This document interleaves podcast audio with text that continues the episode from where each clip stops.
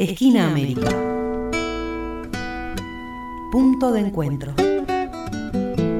Donde los ríos tienen más de dos orillas.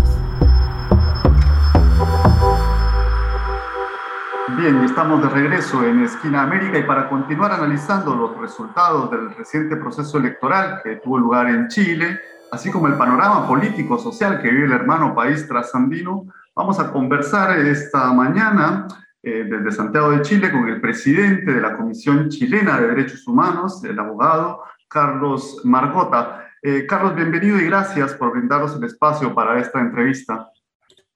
muchas gracias a usted eh, por la invitación.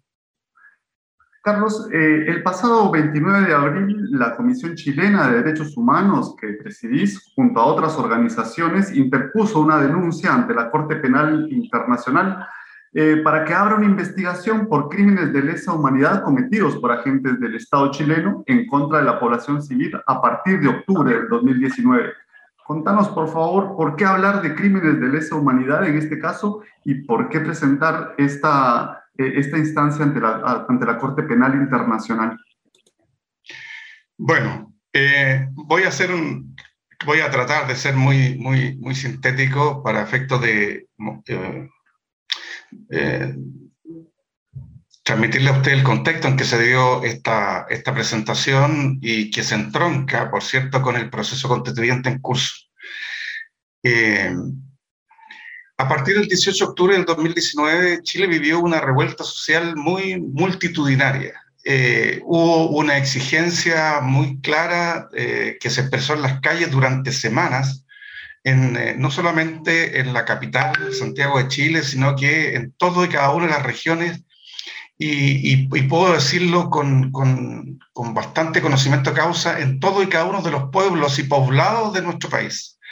Y fue una eh, explosión social, un reclamo eh, y una exigencia de superación del modelo neoliberal que se había impuesto por la fuerza eh, a través del golpe militar que puso término al proceso de transformaciones sociales que había impulsado el gobierno legítimamente elegido democráticamente, como fue el gobierno de Salvador Allende, que eh, se puso término abrupto a través de un golpe militar en la década de los 70, de la cual, ¿no es cierto?, América Latina conoció eh, varios, de estas, varios de estos golpes de Estado a la vez. Empezamos, empezamos con el año, el año 64 en Brasil, con el derrocamiento yogular, bueno, y luego tanto Argentina, Uruguay, eh, en fin, Chile, conocimos, ¿no es cierto?, de esas experiencias traumáticas para, para, para nuestros, para nuestros pueblos.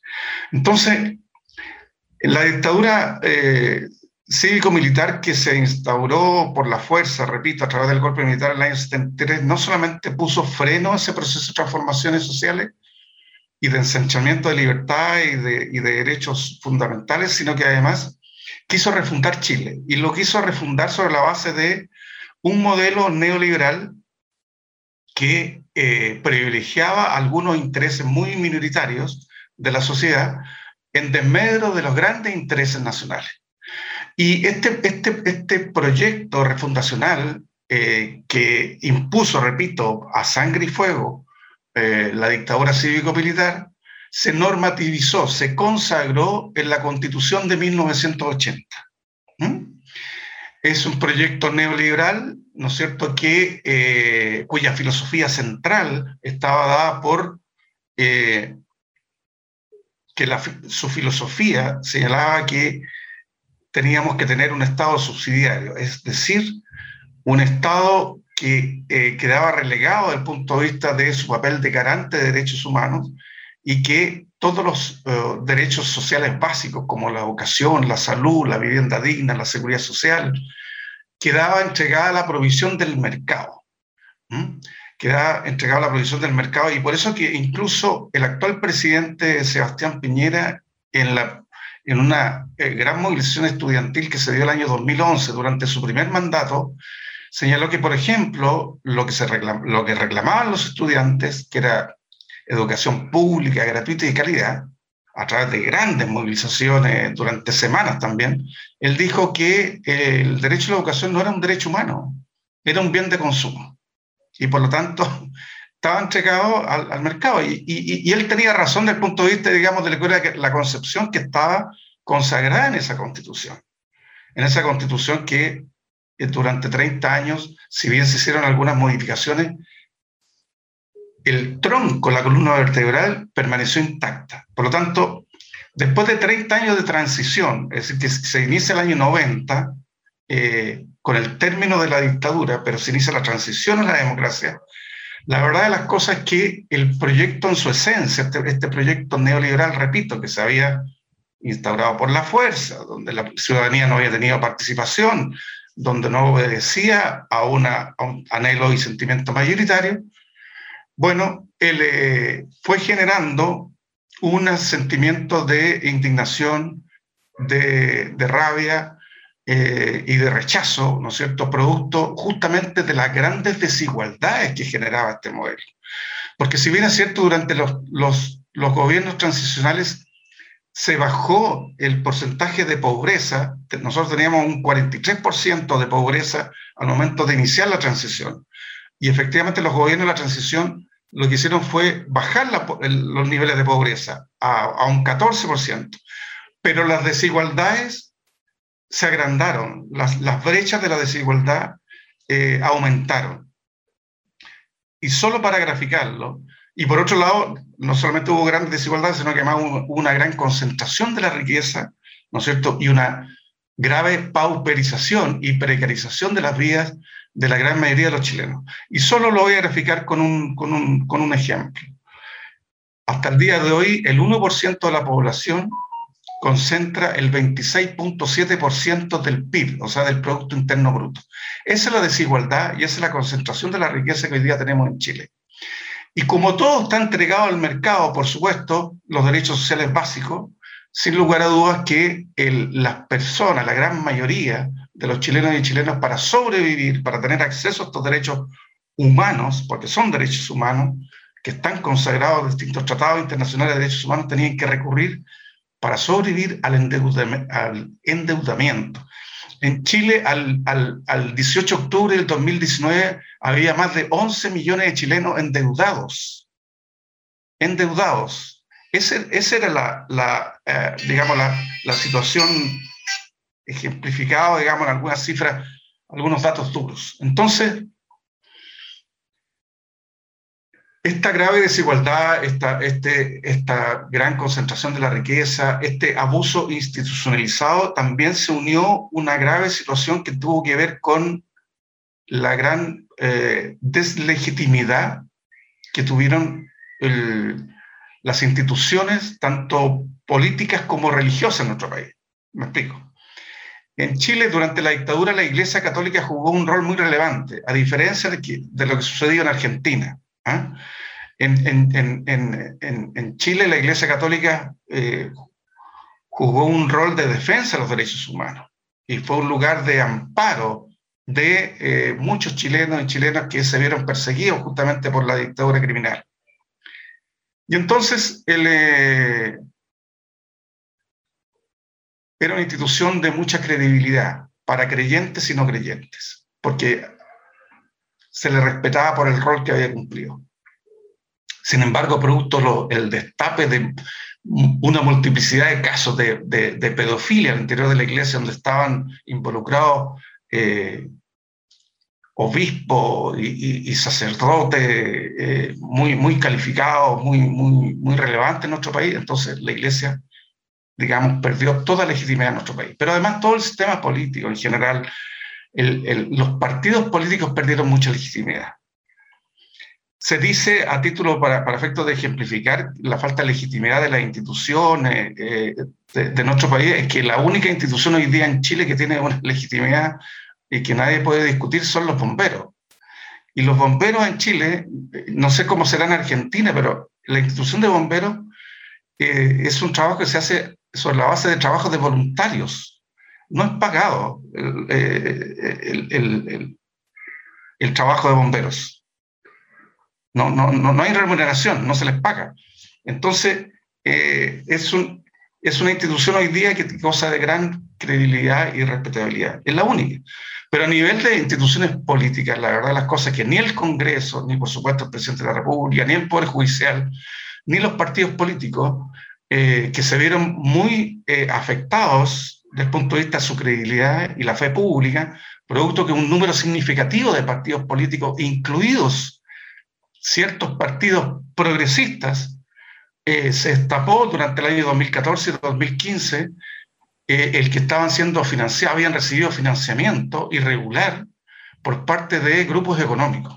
Entonces, eh, eso echó abajo la credibilidad, ¿no es cierto?, de muchos partidos que levantaban banderas progresistas, pero que al final de cuentas estaban cooptados también a través del financiamiento de quienes precisamente defendían el statu quo. Entonces, esto reventó el año 2019 reventó y por eso se le denominó también estallido social.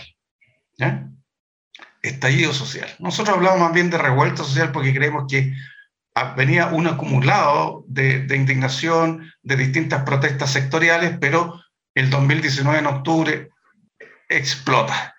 Claro, que también, que también se le llamó que Chile despertó, ¿no? Eso también fue una consigna que se Claro, esa fue, la, consigna del estallido. Chile despertó. Por lo tanto, salieron a las calles multitudinariamente eh, los trabajadores, los, los movimientos feministas que tuvieron un gran protagonismo, eh, eh, los estudiantes, los jubilados, justamente luchando e instando y exigiendo por una pensión digna, porque en Chile tenemos un sistema privatizado, ¿no es cierto?, eh, eh, que no un sistema de seguridad social, no tenemos sistema de seguridad social, tenemos lo que se llama sistema de la capitalización individual, es decir, cada uno va a tener la pensión que logre ahorrar durante su vida laboral. Y, sabemos que, bueno, ese es un, un, tema, digamos, muy, muy, muy, sensible en nuestro país, que podríamos tenerlo para, otro foro, para otra conversación, pero al final de cuentas, la promesa de este sistema que se instauró, que la privatización de la seguridad social que teníamos,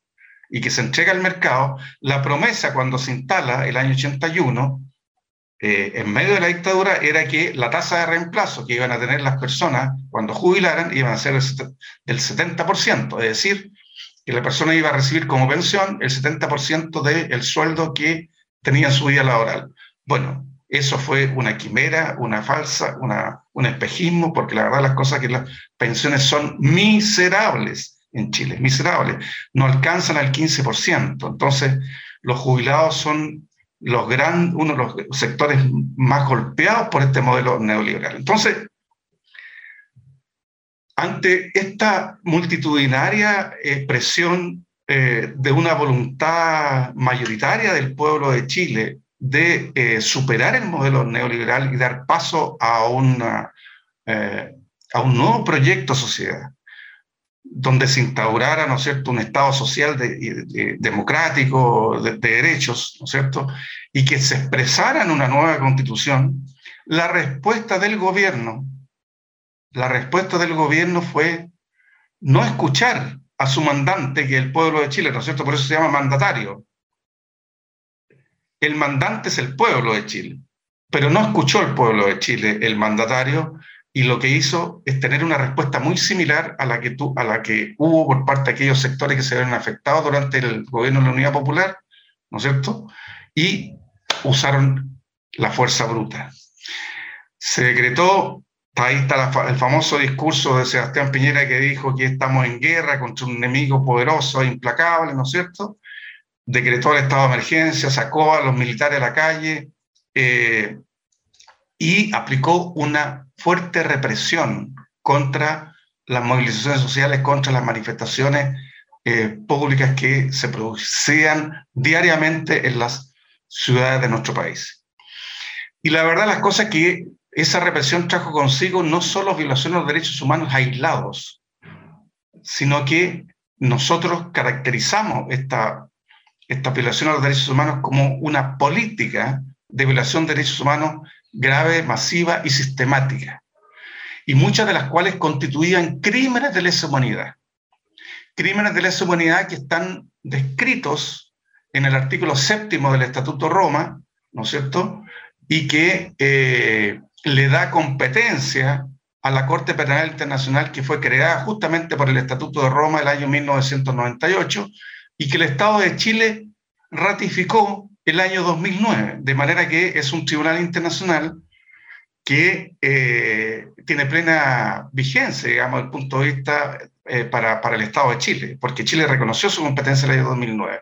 Y esa, y, esa, y esa Corte Penal Internacional fue creada precisamente por la comunidad internacional Carlos y Magali, para efecto justamente que los grandes crímenes internacionales, como son los crímenes de guerra, los crímenes de agresión, el crimen de genocidio y los crímenes de lesa humanidad, no quedaran en la impunidad.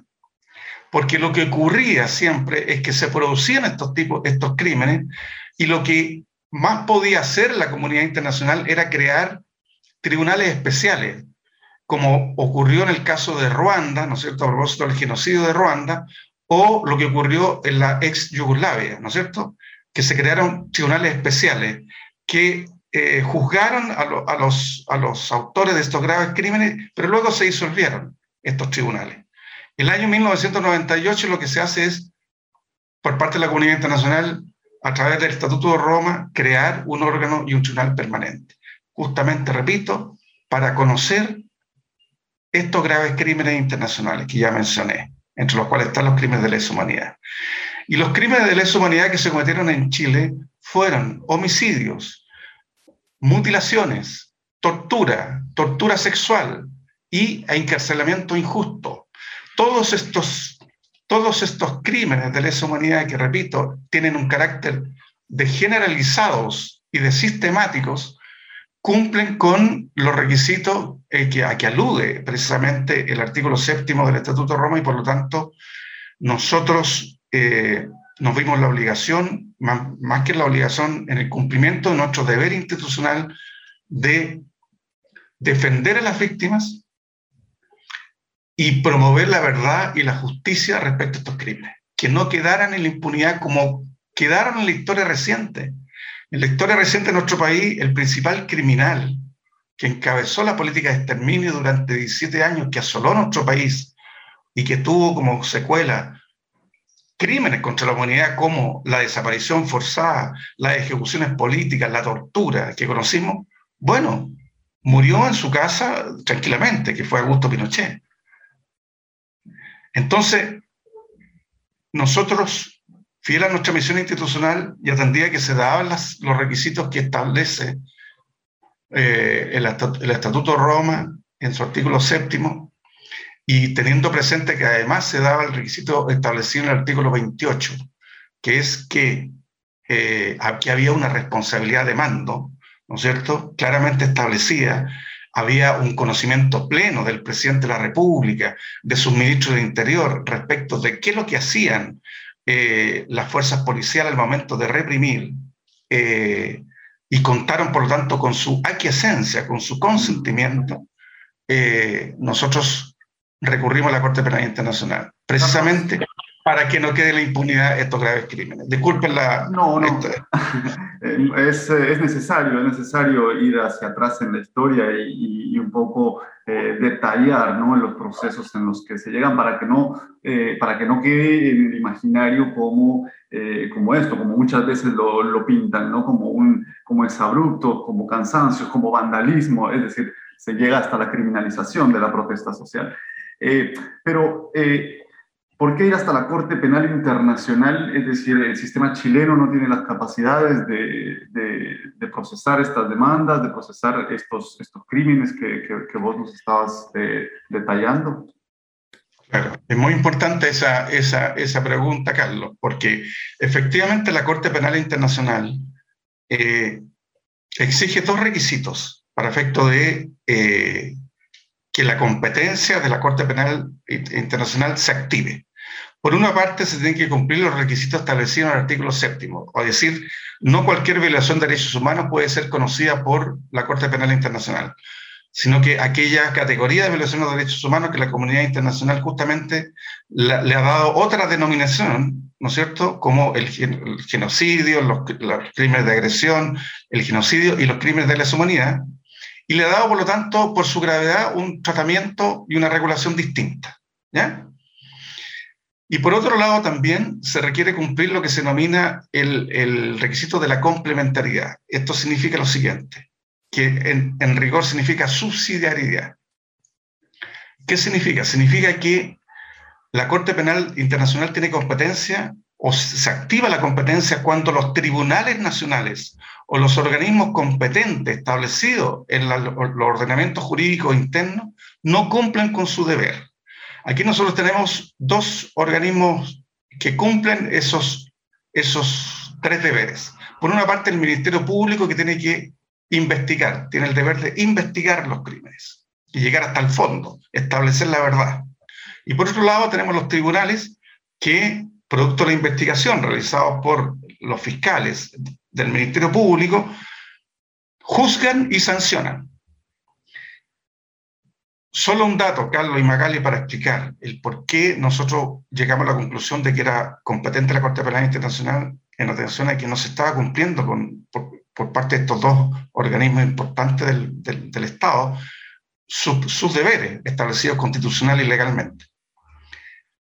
De parte del Ministerio Público, del, mire, el Ministerio Público recibió entre el 18 de octubre del 2019 y marzo del 2020 21, 8.841 causas eh, por violación de derechos humanos. 8.841 causas. De los cuales cerró, archivó el 55% de dichas causas. 55, lo voy a ser más preciso, 55.02% de las causas. 6.132 eh, eh, causas fueron archivadas sin que hubiera habido una investigación, sin que se le tomara ni siquiera declaración a las víctimas y sin que, por supuesto, se determinaran culpables. Primer dato duro. Estos son datos, eh, y Carlos, no son datos nuestros, son, son los datos oficiales del propio Ministerio Público. Y en segundo lugar, respecto a los tribunales de justicia, nosotros hemos visto un comportamiento asimétrico para efecto de eh, cumplir con su deber. Ha sido muy riguroso y muy expedito para efecto de eh, encarcelar, someter a prisión preventiva, formalizar a los manifestantes eh, que se expresaron multitudinariamente a partir del 18 de octubre. Y ahí tenemos los presos de la revuelta, que hoy día todavía hay por lo menos 200 presos políticos que están bajo prisión preventiva en distintas cárceles de, nuestro país y hay por lo menos eh, un millar esperando juicio, ¿no es cierto? Esperando juicio con la espada de, de Damocles, ¿no es cierto? Eh, esperando, digamos, una sentencia que pudiera eventualmente eh, ser privativa de libertad. En eso los tribunales han sido muy expeditos. Pero en cambio, el respecto de la persecución de los, el juzgamiento y la sanción de los violadores de los derechos humanos, tenemos hasta el momento, Carlos Magali, un solo condenado. Y del punto de vista de las personas que, están, que han sido formalizados, el último dato entregado por el propio Ministerio Público habló de 118 formalizados, de los cuales solo alrededor de 30 de ellos están cumpliendo alguna medida cautelar de privativa libertad eh, pero que la cumplen no en los recintos carcelarios comunes, como los presos de la revuelta, sino que los cumplen en sus propias unidades policiales, porque la gran mayoría son eh, carabineros, es decir, integrantes de la policía uniformada.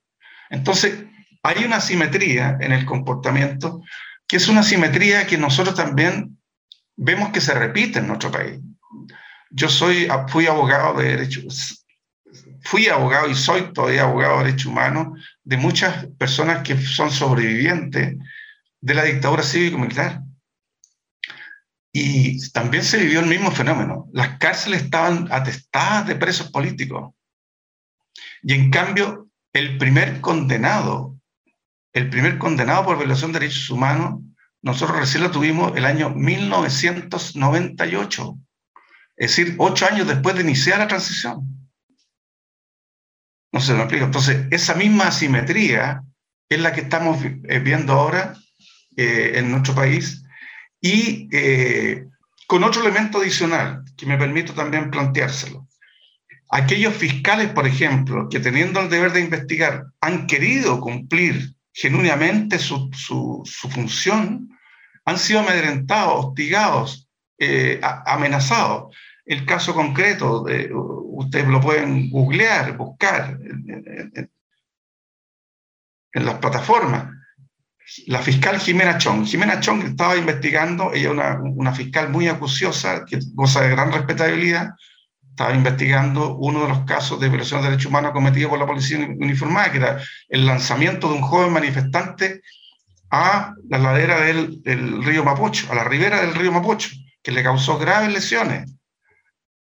Bueno, fue amenazada de muerte, eh, que después se supo que eran eh, eh, integrantes, o sea, eran agentes estatales, porque fueron identificados. Y por otro lado, tenemos el, otro, ¿Y qué genera esta, esta intimidación, esta amenaza, este amedrentamiento? Por supuesto, inhibe, ¿no es cierto?, el trabajo de, de los fiscales. No solamente de, la fiscal, en este caso amenazada, sino que también de otros fiscales que quisieran cumplir con su deber, pero que humanamente también se sienten inhibidos porque temen por su vida, su integridad física y la de sus familias. Entonces, tenemos un problema hoy día muy serio de que hoy día el sistema, ¿no es cierto?, es, está ya sea incapacitado, imposibilitado de cumplir con su deber de investigar, juzgar y sancionar, o no tiene la voluntad de hacerlo. Y esos son los requisitos que establece y exige la Corte Penal Internacional para activar su competencia. Esquina América. O inventamos o erramos.